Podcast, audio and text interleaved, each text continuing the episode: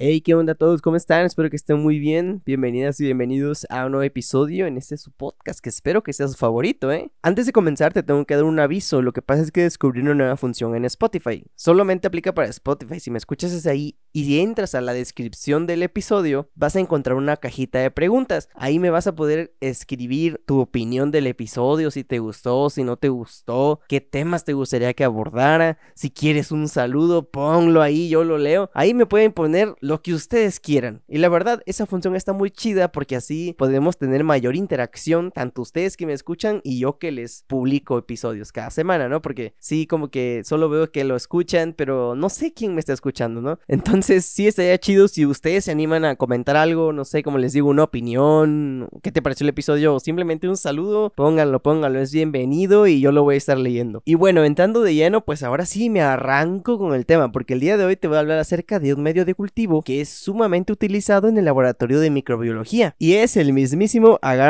conqui, que yo creo que lo has escuchado probablemente. Y este medio de cultivo tiene la capacidad de ser un medio selectivo o diferencial y tal vez tú te preguntas, bueno, pero ¿qué es eso? Aguanta, ahorita te lo explico. Básicamente, un medio de cultivo que es selectivo quiere decir que nada más va a poder crecer un tipo de bacterias. Puede ser gram positivas o bacterias gram negativas, pero nada más un tipo. Y en este caso, el agar conqui es para bacterias gram negativas. Ahora bien, ¿qué quiere decir que un medio de cultivo sea diferencial. Como ya te dije, solamente va a crecer un tipo y van a ser gram negativas, pero pueden ser diferentes bacterias, ¿no? Todas pueden ser gram negativas, pero son diferentes. Entonces, cada una va a crecer con una característica especial. Por ejemplo, una va a crecer rojo, una va a crecer rosa mexicano, una va a crecer rosa bajito. ¿Me explico? Entonces, haciendo una recapitulación, como te dije, aquí nada más van a crecer bacterias gram negativas. Entonces, por eso es selectivo. Y es diferencial porque cada una de esas bacterias gram negativas, sus colonias van a ser diferentes, una va a ser más roja que la otra y etcétera. ¿Comprendes, Méndez? Y ahora bien, ¿qué te parece si vamos a hablar acerca de los componentes del medio de cultivo? Porque aunque tú no lo creas, esto es súper normal. Hace cuenta que los,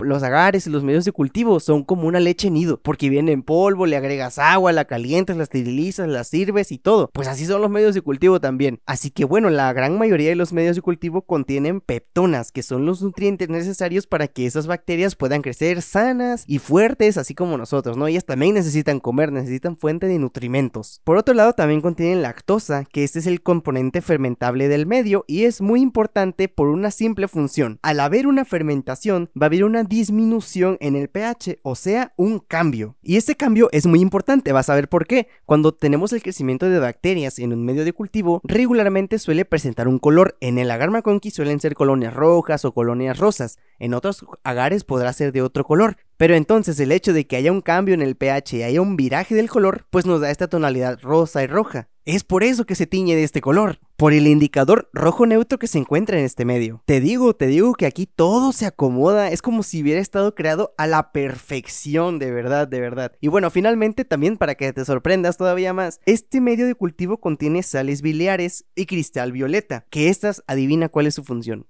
es que inhiben el crecimiento de las bacterias gram positivas. Por eso es que este medio nada más es para las gram negativas, porque su composición contiene componentes que cancelan el crecimiento de las gram positivas y así es por esto que nada más crecen las gram negativas. ¿Ves? Te dije que aquí todo se acomoda, está hecho a la perfección y de hecho me gusta que sea así, ¿sabes por qué? Porque bueno, tienes que tener muy en claro que cuando tú tengas una muestra de lo que sea, porque en este medio se utilizan muestras de orina, muestras de alimentos, muestras de heridas o cualquier cosa, tienes que saber que en una muestra no vas a tener nada más bacterias gram negativas, también puede haber bacterias gram positivas, hongos y de tocho morocho. Entonces, es por esto que este medio está diseñado para esto. Entonces, aunque tú tengas bacterias gram positivas en tu muestra, porque obviamente eso tú no lo puedes ver, no lo puedes saber, no tenemos ojos de microscopio, ¿verdad?